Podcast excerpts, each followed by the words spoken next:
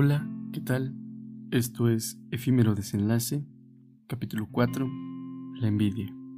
Aquello que mucha gente se reniega a aceptar con la verdad, y me refiero al hecho de que las personas aseguran no ser envidiosas, de que no quieren algo que otros tengan, de que no desean algo que otros presumen.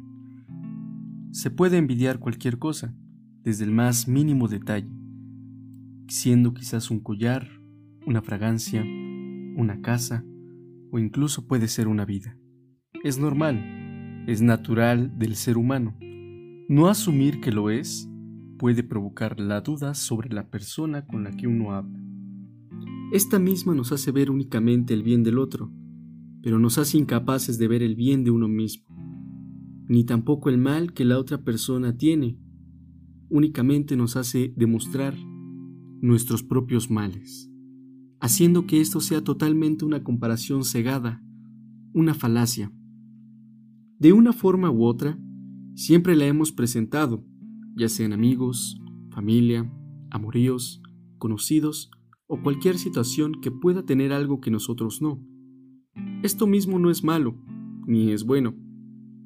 Debemos ver el punto medio de esta situación, la cual nos debería dar dos elecciones podemos usarla como impulso para lograr un fin en buena causa o para buscar un mal hacia quien tiene algo que tú no, también considerando que todo mal que tú desees a alguien será recargado en ti.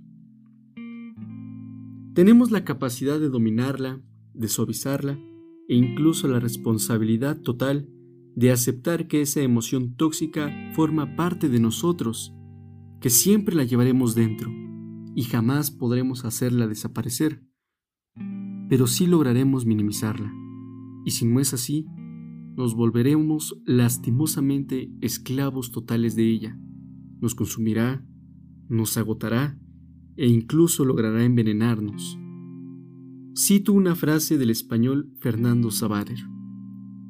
La envidia es el más sociable de los vicios, puesto que proviene de nuestro carácter de animales gregorianos. La cuestión aquí real es, ¿alguna vez aceptaron que han envidiado a una persona? Puede que sí, puede que no. Les invito a pensar si la envidia les ha ayudado, si se han beneficiado o si realmente los ha dañado.